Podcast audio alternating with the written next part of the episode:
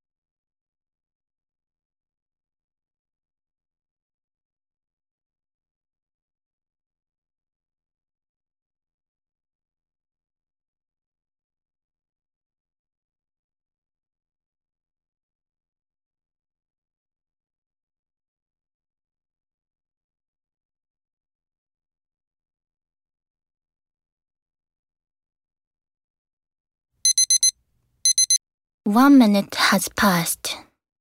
Which topic did you choose? Topic 3 Has the internet's effects on journalism been positive or negative? You have two minutes. Please begin.